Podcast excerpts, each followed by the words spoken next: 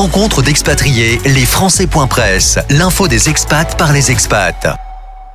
TV5 Monde s'engage avec le lancement d'un nouveau magazine documentaire à la vie, à la terre, incarné par euh, Chloé Nabédian, journaliste spécialisée en météorologie et climat. Programme diffusé bien sûr sur toutes les chaînes de TV5 Monde et sur la plateforme à votre TV5 Monde Plus. Pour en parler avec nous, la directrice de l'information de TV5 Monde, que le grand public connaît particulièrement pour avoir dirigé le magazine d'enquête envoyé spécial, Françoise Joly, bonjour. Bonjour. Alors, vous êtes à l'origine de cette série de documentaires destinée à montrer la beauté des sites menacés. Vous avez déclaré La Terre brûle, la planète prend l'eau. Quelle est l'ambition de TV5 Monde avec ce documentaire? Euh, effectivement, alors la Terre brûle et, la planète prend l'eau, ça peut paraître déjà extrêmement défaitiste, alors que c'est pas du tout, du tout l'angle de ce documentaire magazine. Écoutez, notre ambition elle est très simple. Yves Bigot l'a dit, euh, il voulait faire de TV5 Monde cette chaîne planétaire, la chaîne de la planète. C'est dans notre plan euh, stratégique hein, 2021-2024 de TV5 Monde, euh, mettre euh, les questions environnementales, de développement durable, la question de la crise climatique au centre de nos préoccupations en termes d'information.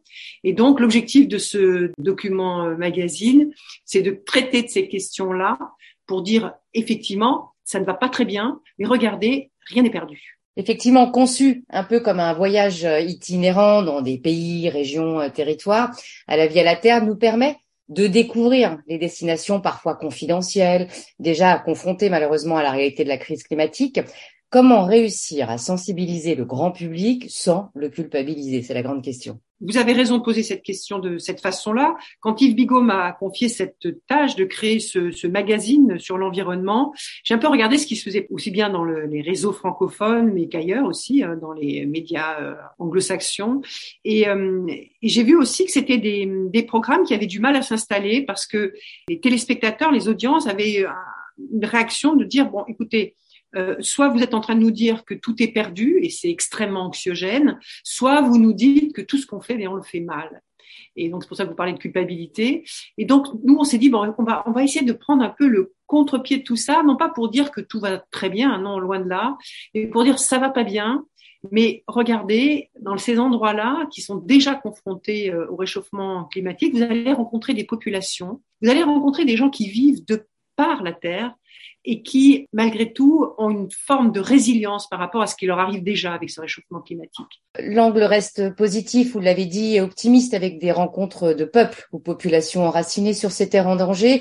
Euh, on voit des agriculteurs, des pêcheurs, des éleveurs ou encore des apiculteurs, celles et ceux qui sont pour vous, et vous le dites, les gardiens de notre biodiversité. Pourquoi ce choix? Pourquoi ce choix? C'est parce que on a une autre émission ici à, TV5 Monde, ce sont des grands entretiens où on rencontre des chefs d'État, mais aussi des personnalités de la société civile.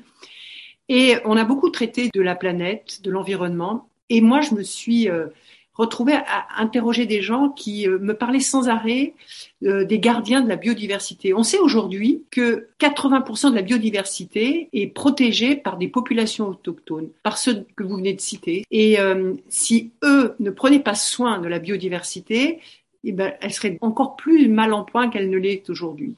Donc, je me suis dit, si c'est eux qui aujourd'hui préservent ce qui peut encore être préservé, eh bien, intéressons-nous à, eux, montrons-les, montrons-les dans leur, dans leur quotidien, sur des choses très universelles en fait, hein, sur leur travail bien évidemment, mais aussi sur la façon euh, dont ils vivent dans ces territoires qui sont déjà très impactés par la crise climatique. Et la façon dont ils vivent, c'est la façon dont ils se nourrissent, la façon dont ils se déplacent, la façon dont ils euh, font grandir leurs enfants. Ce sont des choses après tout euh, qui parlent à tout le monde, que vous soyez en Asie, aux États-Unis, en Afrique, en Europe. Donc voilà, c'est un peu s'intéresser à travers ces populations qui protègent la biodiversité comment elles le font et comment elles le vivent au quotidien. Oui, on le voit bien d'ailleurs dans, dans, votre premier numéro qui est consacré aux îles de la Madeleine au Canada. Il y a une alerte sur leur possible disparition à cause des conséquences justement du réchauffement climatique. Alors, je ne sais pas si vous avez la réponse, mais quelles sont euh, pour vous aujourd'hui les actions qui sont menées pour protéger ces terres? Aux îles de la Madeleine Oui, euh, particulièrement sur ce premier, mais aussi euh, de façon un peu plus générale. Ben, vous savez, les îles de la Madeleine, c'est très spécifique parce que c'est un endroit, en tout cas le Canada, où euh, la situation est quand même assez euh, compliquée parce que c'est un endroit où les, le réchauffement climatique est deux fois plus rapide qu'ailleurs dans le monde. Et ces îles qui sont perdues dans le golfe du Saint-Laurent, elles sont, euh, elles étaient auparavant euh, entourées de glace qui permettaient à ces îles de résister à la fureur des tempêtes de l'hiver. Et donc, parce qu'elles sont faites de, elles ont une des, des roches très friables. Et donc, elles pouvaient garder leur territoire. Aujourd'hui, il n'y a plus de glace. Il n'y a plus de glace, donc il y a des vagues euh, très agressives, euh, des, vents très agressifs qui emportent, qui grignotent euh, sans cesse ce territoire qui pourrait être condamné, qui est d'ailleurs, si l'on en croit certaines études, condamné à raison de quelques décennies ou d'un siècle. Et ce que vous avez sur place, ce sont des gens qui sont extrêmement ingénieux, euh, alors, vous avez ces populations autochtones, mais les populations autochtones, c'est pas que ceux qui vivent aussi de la terre, c'est ceux qui, administrent un peu ces territoires, euh, des maires, des, gens qui sont spécialisés euh, dans l'urbanisme, etc., et qui se sont dit, on va regarder qu'est-ce qu'on peut faire pour empêcher, le, il la mer le monstre, de nous dévorer un peu plus chaque jour. Et qu'est-ce qu'ils font? Eh bien, ils vont chercher des techniques ultra euh, avant-gardistes pour euh, protéger le littoral. Alors, dans un premier temps, c'était avec de l'enrochement, on mettait des gros rochers pour que la, la, la, la mer frappe moins fort euh, la falaise. Et puis, ils se sont aperçus que ça, ça, ça, ne fonctionnait pas. Alors maintenant, ils vont chercher euh, à Terre-Neuve, sur des barges, des tout petits cailloux, et ils reconstruisent des mètres et des mètres, aussi bien en hauteur, en hauteur que largeur. Ils essayent de gagner sur la mer avec des bouts de territoire qui pourront être apprivoisés par la mer, pas forcément emportés par la mer, mais qui reconstruisent des petits bouts de territoire pour empêcher le, territoire premier d'être emporté. Voilà, euh, il y a parfois des techniques très ancestrales qui peuvent euh, réapparaître. Et puis, euh, évidemment, de l'avant-garde en ayant recours à de la tech, à des, à des choses très, très pointues.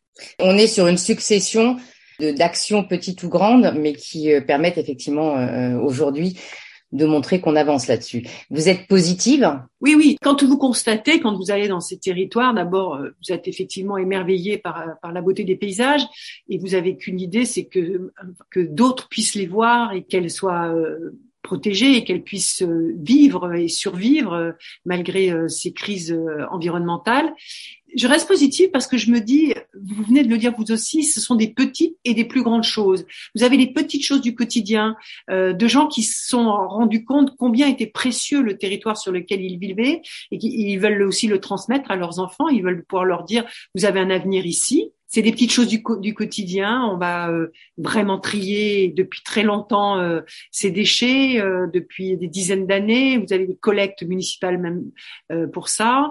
Ils font très attention au recyclage de, de, tout ce qu'ils peuvent consommer. En plus, vous avez la problématique insulaire, hein, donc on ne se débarrasse pas de ces déchets comme ça. Et puis, encore une fois, vous avez ce qu'ils appellent un laboratoire-usine, hein, où ils vont tenter plein de choses, aussi bien pour recycler, mais que pour, pour mettre en, en place, je dirais pas un barrage contre l'océan parce que c'est impossible, mais pour empêcher cet océan euh, qui se réchauffe euh, de, de venir euh, les dévorer. Et puis pour pouvoir continuer à vivre aussi de cet océan, parce qu'un océan qui se réchauffe, eh ben c'est un, un, milieu marin qui qui se transforme avec des espèces qui disparaissent, avec des moratoires, avec des embargos qui fragilisent les populations qui vivaient de ces ressources. Et donc c'est c'est tout ça qui est discuté. Mais je trouve ça positif parce que vous voyez que ces gens qui sont confrontés, ces populations à, à, des enjeux extrêmement difficiles, ont une, ce que j'utilisais au tout début, ont une forme de résilience. Et puis ils, vivent avec la nature. Ils vivent avec cette nature. Et nous, on en est beaucoup déconnectés. déconnectés et en même temps, vous vous reconnectez avec euh, cet engagement qui est très fort quand même au niveau de TV5 Monde. Je vais reprendre juste une déclaration qu'a faite le président de TV5 Monde, Yves Bigot, en disant la Terre recrute, TV5 Monde s'engage, ce qui est assez fort. Euh, vous avez pris conscience de ça. Est-ce que TV5 Monde, du coup, va élargir un peu ses programmes aux questions climatiques et environnementales, peut-être devenir la chaîne référente en matière de défense de la planète? Oh, j'adorerais, j'adorerais que l'on devienne cette chaîne, mais je pense que on l'est déjà. Notre ambition, alors déjà, ce programme, il est ambitieux, hein, il y en aura d'autres. Quand on dit euh, TV5 Monde s'engage, on s'engage aux côtés de tous ceux qui tentent de faire prendre conscience euh, de la fragilité de notre planète, de faire prendre conscience que chacun à son niveau peut avoir une action qui permette euh, d'avancer vers du positif et que, in fine, euh, on peut aussi faire confiance euh, dans la science, dans, dans certaines avancées technologiques ou autres.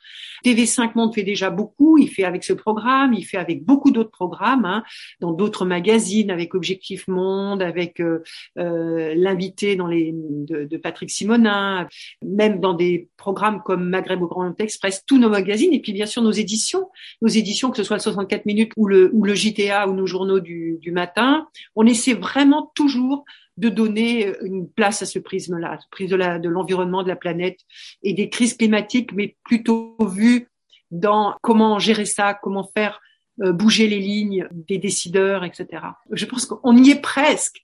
Quand, vous, quand je vous dis j'aimerais que, on y est presque, on est vraiment, euh, je pense qu'on a un peu d'avance en fait. Oui, parce que c'est assez présent et ce qu'on peut voir nous à travers tous ces magazines et aussi à travers euh, votre magazine, c'est qu'on l'aborde avec une façon un peu plus popularisée, c'est-à-dire qu'on fait en sorte que chacun puisse comprendre. Euh, on parlait tout à l'heure de pas culpabiliser, Là, les programmes vont s'enchaîner, les, les séries de ce documentaire vont s'enchaîner. On a vu, comme on le disait, les îles de la Madeleine au Canada.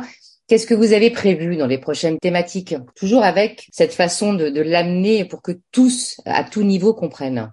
Populariser, pour nous, c'est un terme extrêmement noble, c'est-à-dire que chacun puisse se reconnaître dans les personnes qu'elles vont découvrir, qu'elles vont entendre, euh, dans leur engagement, etc. Que chacun puisse se dire, tiens, bah, j'aurais pu dire ça, tiens, j'aurais pu faire ça. Ah oui, ça, je l'avais pas vu comme ça, mais ça me concerne.